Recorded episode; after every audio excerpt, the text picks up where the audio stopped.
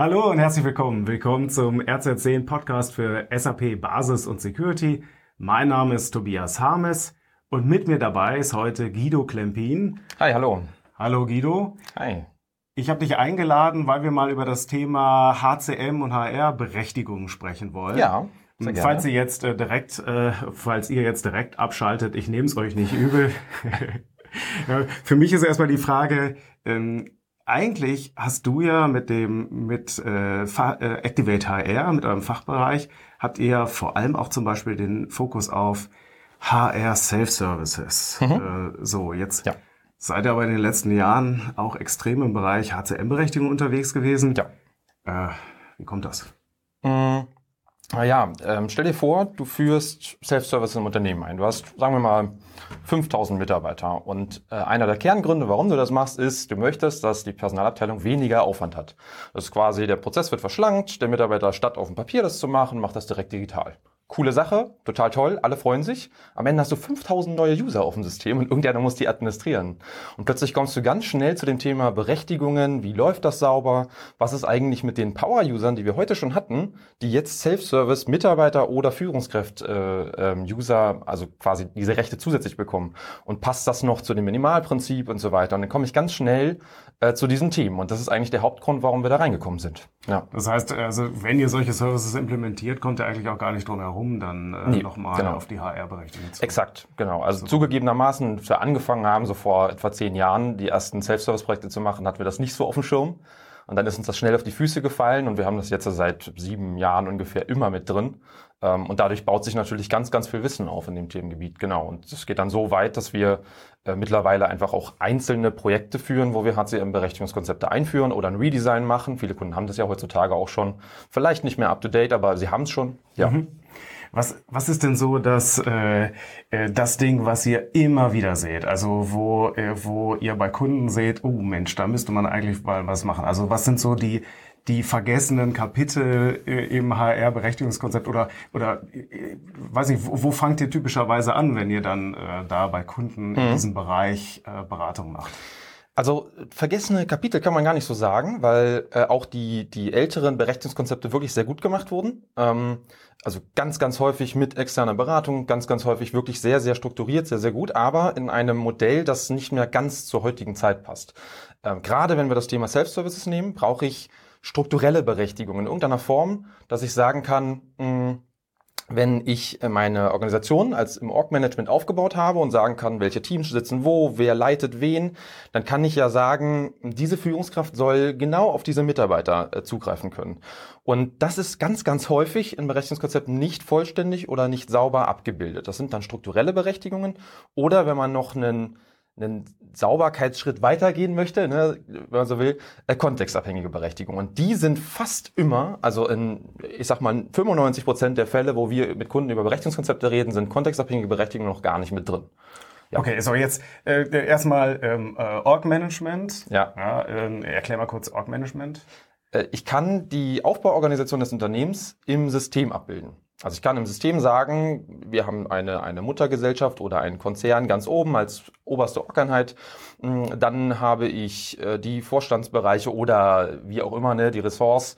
Ähm, Ich habe Abteilungen darunter und ich habe dort jeweils Mitarbeiter auf bestimmten Arbeitsplätzen. Also es nennt sich in SAP im HCM Planstelle. Ähm, Wir würden jetzt sagen, das ist ein Arbeitsplatz, ähm, so wie der kann halt auch mal vakant sein, also dass da jemand nicht drauf sitzt. Und das bilde ich ab, damit ich weiß, ähm, wer wo im Unternehmen sitzt und wie die Strukturen im Unternehmen sind. Also ich kann sozusagen mein Organigramm ins SAP Ja. gießen und Genau, Ja, äh, genau, im- ich im bin ja Allgemeinen sprechen eher- ist das Organigramm, Genau, ja. ich bin ja eher der Basis- und Security-Fuzzi, ja. Ja. äh, Das heißt also, das, äh, das Organigramm ist im SAP abgebildet, die Ja. HR-Abteilung arbeitet damit. Wenn es Versetzungen gibt, dann passen die das da an. Ja. Das sind quasi die Stammdaten, für Genau. die arbeiten. So, jetzt äh, äh, ist das natürlich dann, was sind so typische äh, Dinge, die HR-Berechtigung brauchen? Ne, Mhm. Wenn ich da also keine von Ahnung von habe, dann äh, überlege ich mir erstmal, okay, was machen die denn eigentlich im HR? Ja. Ich selber kenne so das Thema Zeiterfassung ähm, Mhm. oder Abwesenheit. Was machen die da so? Mm, also in den Berechtigungen muss ich mehrere Punkte aufnehmen. Das ist einmal mh, mm, die sogenannten Infotypen. Infotypen ist im Grunde die Struktur der Daten zu einem Mitarbeiter oder zu den Organisationsobjekten, nennt sich das dann sehr technisch. Äh, also quasi eine Organisation. Du darfst hier beliebig technisch. technisch okay, okay. Ja, ja, eine Organisationseinheit aus dem Organigramm hat bestimmte Informationen, ne? den Namen der Einheit, was sind dazu Verknüpfungen ähm, und so weiter, also viele, viele Dinge. Mm, und ich, eines der Kernpunkte eines solchen Berechtigungskonzeptes ist erst einmal zu definieren, wer darf auf welche dieser Daten ähm, zugreifen. Und das kann ich dann noch einschränken nach Mitarbeitergruppen, Kreisen, Personalbereichen. Personalbereiche sind meistens, um das zu vergleichen, dass du verstehst, wenn ich Standorte im Unternehmen habe, mhm. in Hamburg, in München, so, dann habe ich meistens jeweils einen Personalbereich, der das abbildet. Ganz, okay. ganz oft. Okay. Genau. Mitarbeiterkreise und Gruppen, da haben wir dann eher so etwas wie aktive Mitarbeiter, Rentner, äh, ne, also so den Status des Mitarbeiters, der da so mit abgebildet ist. Genau. Genau, damit kommen wir auf das Thema strukturelle Berechtigung. Mhm. Und äh, da ist ja dann, ne, wenn ich das, äh, wenn ich jetzt diese Services habe, mit denen ich ähm, ja äh, meinen Mitarbeitern dann die Möglichkeit geben will, Zeiten zu erfassen, dann kommt ja wahrscheinlich die Stunde dieser strukturellen Berechtigung, weil da natürlich dann auch ja Organisation eine Rolle spielt. Wer kann überhaupt meine eingetragenen Zeiten genehmigen? Also ja. wie, wie funktionieren denn da die strukturellen Berechtigungen? Ich habe mh müssen wir ein kleines bisschen ausholen. Mhm. Ich versuche es aber so einfach wie möglich zu halten. Wir haben einmal das beliebig technisch werden. Ja, okay. Ja, wir haben, es erklären. Äh, genau. Wir haben einmal äh, im Bereich der normalen äh, klassischen Berechtigungen, also in der PFCG, wo ich Berechtigungsrollen anlege, haben wir diese Objekte wie zum Beispiel PORG-In. Ja. Äh, PORG-In ähm, gibt mir Zugriff auf ähm, Infotypen anderer Mitarbeiter, indem ich das strukturiere nach zum Beispiel so etwas wie Personalbereich. Ne? Kann ich dann einschränken, ich kann sogar auf Organisationseinheitenebene äh, einschränken. Das würde aber bedeuten, wenn ich diese Organisationseinheit dort mit reinschreibe, dass ich für jede der Org-Einheiten, die wir haben, eine Rolle brauche und das jedes Mal zuweisen muss. Das ist natürlich ein Kraus, den kein Mensch also will. Also jedes Mal bedeutet jedes Mal, wenn ein Mitarbeiter da reinkommt in diese Abteilung. Nee, das nicht aber jedes Mal, wenn eine Führungskraft zum Beispiel wechseln würde, müsste ah, ich dem eine Rolle geben. Wenn jedes Mal, wenn ich eine neue Org-Einheit aufbaue, mhm. müsste ich eine neue Rolle haben. Okay. Ich habe so viele Rollen, wie ich Org-Einheiten im Unternehmen habe. Okay. Und das will kein Mensch. Deswegen gibt es strukturelle Berechtigungen. Strukturelle Berechtigungen arbeiten anders. Die haben quasi ein sogenanntes Wurzelobjekt, von dem sie anfangen. Also ist quasi der Startpunkt, von dem sie suchen und dann einen sogenannten Auswertungsweg. Ja. Jetzt hatte ich vorhin kurz erwähnt, äh, dass ich im Organisationsmanagement, da wo das Organigramm abgebildet ist, ne, haben wir gerade gesagt, äh, da habe ich Verknüpfungen zwischen, äh, zwischen den Organisationseinheiten und Planstellen und Mitarbeitern. Da sa sagt mir das System quasi von wo nach wo, wie sind die miteinander verbunden. Ja. Also zum Beispiel ein Mitarbeiter besetzt eine Planstelle, eine Planstelle gehört zu einer Orgeinheit und so weiter. Das sind dann unterschiedliche. Man findet so einen Weg durch den Baum, ne, der sich genau. So aufbaut, und diese Verknüpfungen ja. sind auch sehr spezifisch. Also das mhm. ist nicht nur ein, ich habe die jetzt verknüpft, sondern wie habe ich die verknüpft. Ja. Und jetzt kann ich mit einem Auswertungsweg sagen, dass ich diese Verknüpfung möchte ich jetzt gerne über einen Pfad auslesen. Ich sage, das ist mein Startpunkt, meine Wurzeleinheit und von der möchte ich jetzt folgende Info, also Sachen runterlesen, dass ich eine Menge an Objekten bekomme. Ja. Und das ist dann dynamisch. Mhm. Und durch diese Dynamik kann ich äh, diese Pflege der Rollen reduzieren. Und das ist mal der allererste Schritt. Das ist das Nächste Problem ist, jedes Mal, wenn ein neuer User kommt, muss dem dieses strukturelle Profil zugeordnet werden. Ja. Das ist immer ein manueller Schritt, der dann passiert. Das ist so, ein strukturelles Profil hast du jetzt erwähnt zum ersten Mal. Ähm, erklär noch mal kurz. Also äh, da wird dieses äh, der Auswertungswerk. Äh, genau, äh, exakt, genau. Das ist, ja, genau. das sozusagen das, das Sammelobjekt, was dann letzten Endes ja. diese diese Informationen äh, beinhaltet. Und dieses strukturelle Profil weise ich einem Mitarbeiter zu und dadurch hat er zum einen seine Berechtigungsrollen, das sind die allgemeinen HCM-Berechtigungen und zusätzlich strukturelle Berechtigungen über dieses strukturelle Profil oder mehrere. Es gehen natürlich auch N-Profile, ja. So dass also dynamisch dann ausgewertet wird, äh, ja, da ist jetzt die Führungskraft, die greift jetzt auf diesen Service zu, um dann zum Beispiel Zeiterfassung sich anzusehen ja. und dann wird dynamisch ausgewertet, ah, er ist Head of, ne? also er ist Führungskraft und hat in seinem Organigramm oder im, äh, im Organigramm Leute unter sich mhm. und die werden dann über diesen Auswertungsweg nach dieser Systematik, die da in diesem Berechtigungsprofil hinterlegt ist, ja. ähm, ausgewertet. Und genau. daraus kommt dann so eine Menge zurück, ja, das sind hier Müller, Meyer, Schulze. Ja äh, die gehören noch zu ihm und darum sieht er sie. Ja. ja. Das heißt, die, die Alternative wäre ja dazu, ähm, auch wenn es jetzt nicht unbedingt gut skaliert ist, manuell die Leute reinzuhacken in die Berechtigung, oder? Richtig. Genau. Ja, aber das möchte keiner. Hält niemand lange durch. Okay. Nein. Auf der anderen Seite ist es natürlich, ich brauche auf jeden Fall ein Org-Management und diese Abbildung, äh, wenn ich also strukturelle ja. Berechtigung nutzen will. Ja. Brauche ich aber auch schon, wenn ich Self-Services nutzen möchte. Okay, in aller das Regel. Das heißt, es ist im Grunde, dadurch, dass ich ja auch in der Struktur, wer bekommt welche Anträge zur Genehmigung, muss ich ja auch schon wissen, wer ist die Führungskraft. Das heißt, ja. auch da habe ich ja schon diese Information. Ohne das geht es nicht. Ja. Sonst hätte ich eher ein, äh, ich stelle einen Antrag, der automatisch genehmigt wird, da wo keiner das manuell tut. Mm, und dann bräuchte ich jetzt auch nicht die Berechtigung. Also das hängt sowieso miteinander zusammen. Wenn ich Self-Services einführe mit Genehmigungsanfragen, habe ich normalerweise auch automatisch die Organisationsstruktur, um das in den Berechtigungen abzubilden. Das so. gibt es dann. Das heißt also, äh, Self-Service brauche ich äh, ähm, das Org-Management im HR, da brauche ich äh, am besten strukturelle Berechtigung. Jetzt ja. hattest du ja auch noch jetzt war ja auch noch das Thema Stichwort kontextsensitive Berechtigung. Mhm. Was äh, ist das jetzt besser? Braucht man das? Was ist das? Ja. Ja, ist ja. besser. Ja, ja. Sollte man haben, okay. Genau. Ja, woran, Dreimal ja. Woran merke ich, dass ich das brauche? Hm. Also ich, zwei Gründe, warum ich das nutzen sollte. Äh, Grund eins ist diese manuelle Pflege der strukturellen Berechtigung. Die kann ich damit komplett abbauen, also dann auf Null. Das wird automatisch passieren. Punkt zwei ist eine noch bessere ähm, Umsetzung des Minimalprinzips im, im Berechtigungskonzept. Und zwar vor folgendem Hintergrund. Die strukturellen Profile geben mir Zugriff auf eine Menge von Objekten. Die allgemeinen Berechtigungen geben mir Zugriff auf die Daten. So. Und das ist eine Mischmenge. Das heißt, folgende Daten darf ich sehen für folgende Objekte. Und jetzt stelle man sich vor, ich habe jemanden, der zum Beispiel in der Personalabteilung arbeitet und gleichzeitig Führungskraft ist. Mhm. Passiert gerade in großen Konzernen mit sehr, sehr vielen. Das ist dann nicht nur der eine Personalleiter, sondern viele Führungskräfte drin. Ja. Und die haben einmal als, in Funktion als Führungskraft Zugriff auf bestimmte Daten der Mitarbeiter. Und als Funktion im HR, äh, dort in ihrer Funktion, welche auch immer es dann ist, Zugriff auf andere Daten für andere Mitarbeiter. Ja. Und durch die strukturellen Profile und die allgemeinen Berechtigungen habe ich eine Mischform, dass ich über alle diese Mitarbeiter in Summe, meine direkten Mitarbeiter plus die anderen, die ich ja eigentlich bearbeiten soll, habe ich in Summe alle Berechtigungen, die allgemein definiert sind. Und das ist natürlich überhaupt nicht das, was ich will. Ich will diese Trennung. Und diese Trennung kriege ich ja nur hin, wenn ich sage, für folgendes Datenset, was du sehen darfst, das gilt für folgende Mitarbeiter. Und das machen kontextsensitive Berechtigungen. Du brauchst die strukturellen Profile, die müssen gebaut sein. Und die hängst du in eine P-Org in Con für Kontext. Mhm. Im Grunde sieht genauso aus wie P-Org-In plus eine Zeile fürs äh, strukturelle Profil. Das ist es. Also die, die Idee, dass ich also eine Berechtigungseskalation äh, vermeide, wenn ich halt mehrere Hüte aufhabe. Ja. Ne, wenn ich also einerseits Führungskraft bin, andererseits äh, im operativen Tagesgeschäft irgendwo unterwegs ja. bin und dadurch dann einfach auf Basis meiner Veran meines Verantwortungsbereiches eigentlich zu viel sehen würde bei bestimmten Sachen. Ja und dass man das dann sauber voneinander abgrenzen kann, dass man dann nochmal ja, so, eine, so eine, ja, eine Abgrenzung hat. Korrekt, genau. Thema. Das ist, das ist halt berechtigungsseitig immer ziemlich wichtig, mhm. ähm, gerade jetzt Datenschutzgrundverordnung und so weiter, ne? Immer ein ganz wichtiges Thema.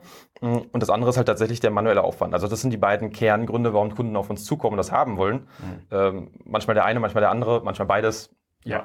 Okay, also man, man, man kann auch leben mit strukturellen Berechtigungen, aber so ganz manuell, das wäre dann doch schon. Äh, ja, genau, genau. Man kann schon damit leben. Das machen ja auch Die Steigerung Kunden. wäre dann kontextsensitive.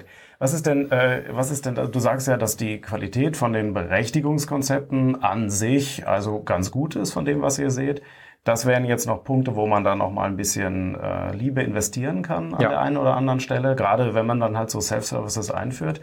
Äh, gibt es sonst noch Sachen, die oft fehlen oder wo du sagst, ähm, da müsste man noch mal genauer drauf schauen? Also auch mhm. vor dem Hintergrund von aktuellen Entwicklungen, ich sage mal Stichwort DSGVO. Mhm, also es ist eher so, also ja, DSGVO, da kommt nochmal das Thema zeitabhängige Berechtigungen, da das relativ neu ist. Die SAP hat das erst vor drei oder vier Jahren eingeführt und das ist im Bereich Berechtigungen, HCM-Berechtigungen doch dann ja, ein mal, Zeitpunkt neu. Ja. Äh, das bedeutet, ich kann den Zugriff auf Daten zeitlich einschränken. HR-Daten hm, sind immer ähm, in einer zeitlichen Struktur. Es gibt Zeitscheiben. Also deine Adresse, wo du wohnst, die gilt nur für eine gewisse Zeit, bis du umziehst. Und dann gilt eine andere Adresse. Und das ist in dem gleichen Infotyp, also ne, Struktur, wo deine Daten liegen. Und das ist dann eine neue Zeitscheibe, die sagt, jetzt gilt der neue, der neue Satz. Mhm. Ähm, und das ist so, jetzt musst du dir vorstellen, die Datenschutzgrundverordnung sagt ja Nutzung nach Zweckbestimmung Das heißt, es muss einen Zweck geben, warum du die Daten sehen darfst, warum du sie nutzen darfst. Okay. Ähm, oder auch, warum du sie speichern darfst. Wäre dann eher ein Thema ILM, warum speichern und sperren. Mhm. Aber bleiben wir mal bei dem Thema Nutzen und Sehen. Mm, Und an der Stelle muss ich mir natürlich überlegen, warum darf denn ein Sachbearbeiter im HR die Urlaube von vor zehn Jahren eines Mitarbeiters sehen? Okay. Wozu? Also welchen, welche Bewandtnis hat das noch? Ja. Kenne ich einen betrieblichen Zweck dafür? Und Mhm. wenn ich den nicht kenne, bin ich eigentlich verpflichtet, das einzuschränken. Und das kann ich über zeitabhängige Berechtigungen, Stichwort äh, Berechtigungsobjekt P-Duration, ähm, und die dahinterliegenden Customizing-Einstellungen. Da kann ich auch sehr tief reingehen, ich kann auch programmieren und so weiter. Also da habe ich ganz, ganz viele Möglichkeiten. Äh, und das ist mit der Datenschutzgrundverordnung im Grunde auch Pflicht geworden, das zu machen. Das heißt also die Überlegung, dass ich äh, äh, schon äh, sauber bin, äh, was er normalerweise sehen darf und, äh, und wo er es sehen darf und auf wen, aber dass man nochmal eine Abgrenzung macht, er darf es nicht bis Anno Christi Motten sozusagen, Ja, genau. also bis äh, sehr weit in die Vergangenheit, weil es dann für ihn auch kein, kein ja, Zweck hat mehr Korrekt, für, seine, genau. für seine Arbeit. Okay, ja, ähm, gibt es ähm, sonst noch ähm, Punkte, wo du sagst, da das fehlt oft oder das wäre noch ein Punkt? Genau, und da, da wären wir jetzt eben nicht beim Fehlen, sondern eher bei einem, was hat man früher ganz, ganz oft gemacht und wo Was könnte man, man heute, also nee, nicht unbedingt. Also manchmal macht es auch noch weiterhin Sinn, Ja. aber zumindest zur Überprüfung zu stellen, weil es weitere neue Konzepte gibt. Ganz häufig sehe ich in Berechtigungskonzepten, in älteren Berechtigungskonzepten eine äh, Trennung zwischen funktionalen Rollen und Volumenrollen. Also quasi, wen darf ich sehen? Da sind dann quasi die Objekte drin. Ähm, und funktional, welche Transaktionen darf ich sehen? Das ist heutzutage, wenn ich zum Beispiel eine Steuerung auch übers Org-Management machen möchte, dass ich, dass ich eine, eine Rolle an eine Planstelle verknüpfe und sage, wer auch immer auf dieser Planstelle äh, sitzt, der bekommt diese in- Sachen. Dann habe ich ja ein, ein gemeinsames Set für die Funktion auf diesem Arbeitsplatz. Mhm. Das ist mein Arbeitsplatz, da steht in der Stellenbeschreibung, ich soll Folgendes tun. Das steht Also dann auch. so diese indirekte Berechtigungsvergabe Ja, in genau. dem Moment, wo das äh, Personal sagt, okay, der ähm, wird jetzt auf diese andere Stelle gesetzt, äh, bekommt er dann durch einen Lauf auch entsprechend die Genau. BSCG-Rollen. Genau, und da ist es dann sehr klug, darüber nachzudenken, ob man nicht ein Set schaffen kann, eine Rolle, die das abbildet, was in dieser Planstelle, also auf diesem Arbeitsplatz zu tun ist. Äh, Das heißt nicht, dass man das immer kann. Also ich habe auch äh, Kunden erlebt, wo es wirklich nicht ging. Mm, Aber das ist natürlich ein sehr charmanter Weg, weil ich dann auch mit der Berechtigungsvergabe gar nicht mehr so viel zu tun. Ich kann das recht stark automatisieren. Das passiert halt total automatisch durch so einen äh, Job, der dann regelmäßig läuft und diesen automatischen Nutzerabgleich macht und Ja. so weiter. Ne? Mm, Und da muss ich mir nur einmal Gedanken machen, was soll der auf dem Arbeitsplatz können? Und das ist halt, das ist ein Ansatz, da, da arbeiten wir viel mit Kunden zusammen, weil das nochmal was ganz anderes ist als Berechtigungskonzepte, ich sag mal aus 1995, 2000. Das sieht heute dann tatsächlich ein bisschen anders aus. Und wir haben Kunden gehabt, wo wir äh, die ursprüngliche Rollendimension von, ich sag mal im HR irgendwas um die 100 Rollen auf 10 reduzieren konnten, weil das Okay. die 10 relevanten Funkt also die, die Arbeitsplätze waren, die es Ja. im HR gibt Ja. und die wir so verteilen konnten über das Org-Management. Und dann war auch null Aufwand mehr da und es war auch strukturierter und klarer. Das ist Ja. auch denkbar für äh, die ESS-User dann, weil da äh, ergibt sich natürlich dann auch der größte Skalierungseffekt, wenn ich es schaffe, solche Services dann ähm, ja weitgehend automatisch zu berechtigen, ne? weil das ist ja dann immer auch Mhm. eine Herausforderung. Die wechseln jetzt die Position und ähm, die brauchen ja alle immer so eine ESS-Berechtigung dann, ne? um da auf diese Services zuzugreifen. Ja. Ist das auch denkbar, dass man da... Ja, die, die ESS-Berechtigungen sind ja eher so etwas wie diese übliche Everyone-Rolle. ja. Die kriegt ja sowieso jeder. Das heißt, das äh, wird eher klassisch dann einfach jedem zugeordnet. Ja. Das ist einmal ein Lauf, den man Genau. macht und dann äh, ist das der Standard auf Genau. alle User. Okay. Entweder sage ich, ich nehme das auf in, in diese Nutzeranlage quasi, in den Prozess, oder ich sage, ich habe einen Job, der einmal täglich drüber geht über alle User und guckt, ob die Rolle sauber zugeordnet ist und das gegebenenfalls tut. Also wir haben auch so Lösungen geschaffen für ein automatisches User-Management über solche Jobs, die das, die das regeln.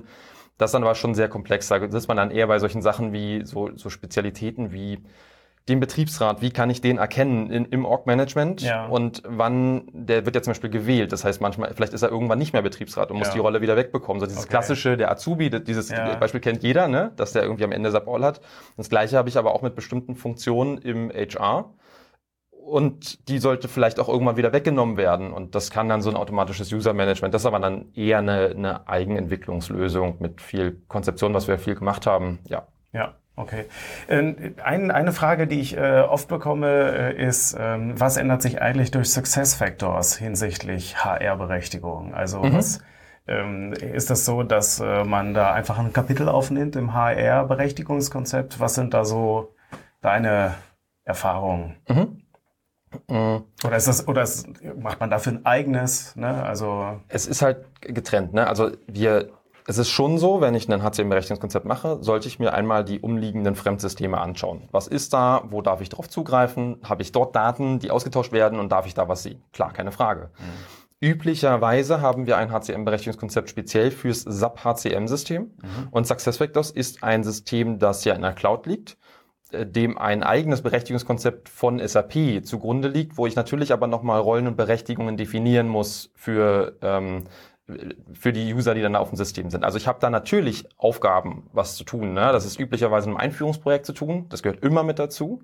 Ohne das geht's nicht. Also das fängt schon damit an, dass ich bestimmt ansonsten zu viele Daten sehen darf. Also in dem Profil, das ich da in SuccessVectors habe, wo ich meine Daten sehen kann, darf ich vielleicht andere Sachen sehen als meine Führungskraft, als der HR-Sachbearbeiter und so weiter. Also alleine das, da geht's los.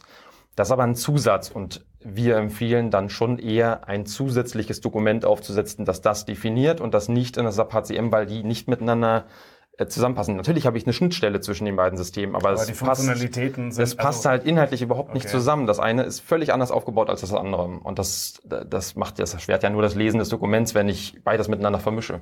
Ja. ja. Das heißt also, wenn ich jetzt dann auch äh, für SuccessFactors Berechtigung äh, anpassen will, weil das vielleicht auch mein Job ist, dann muss ich mich da schon nochmal neu einlesen. Ja. ja. ja. Äh, würdest du da so ein Statement zur Komplexität, würdest du sagen, das ist äh, vergleichbar mit dem, was man so mit P-Org-In und ähnlichem im Subsystem findet? Oder also, Wir würden eher sagen, es ist einfacher. Also es ist wirklich einfacher als das, was es im SAP HCM gibt. Mhm. Ähm, die Datenstrukturen in, in, in SuccessFactors sind, sind simpler einfach, ähm, simplifizierter und die die dazugehörigen Rollen und Berechtigungen, die man aufbauen kann, sind auch tatsächlich einfacher gestrickt. Äh, ich habe nicht so viele Fallstricke, wo ich reinfallen kann. Das, äh, es ist leichter. Also wenn ich jetzt äh, anfangen würde, Berechtigungen zu lernen, HCM-Berechtigungen, mhm. dann würde ich mit SuccessFactors schneller sein als mit den HCM-Berechtigungen. Ah, okay. Mit den SAP-HCM-Berechtigungen. So, so könnte man es definieren, ja, ungefähr Faktor, keine Ahnung, zweimal schneller oder so, ja. Ja. Ich äh, vermute mal, ihr werdet ja die eine oder andere Information auf activatehr.de ähm, da auch dazu haben. Ja, klar. Ähm, wir äh, werden, ich werde das äh, auch nochmal da in den Show Notes verlinken, äh, was es da für Material gibt zum Download, zum Weiterlesen, wenn ihr da mehr wissen wollt. Ja, ansonsten vielen Dank, Guido, für die interessanten Informationen. Das war sehr, gerne. war sehr spannend und ja, ich hoffe, es hat euch gefallen. Wie immer, es interessiert mich, wie war es für euch? Ähm, was fehlt euch noch? Was sind noch Fragen, äh, die äh, nicht beantwortet worden sind? Schreibt mir da gerne eine E-Mail, macht ihr ja schon. Ich lese und beantworte jede Mail an harmes.rz10.de. Würde mich freuen, wenn ihr euch meldet mit Lob und Kritik und äh, ergänzenden Themen. Ja, ansonsten, das war's für heute. Danke für eure Aufmerksamkeit. Bis bald. Macht's gut.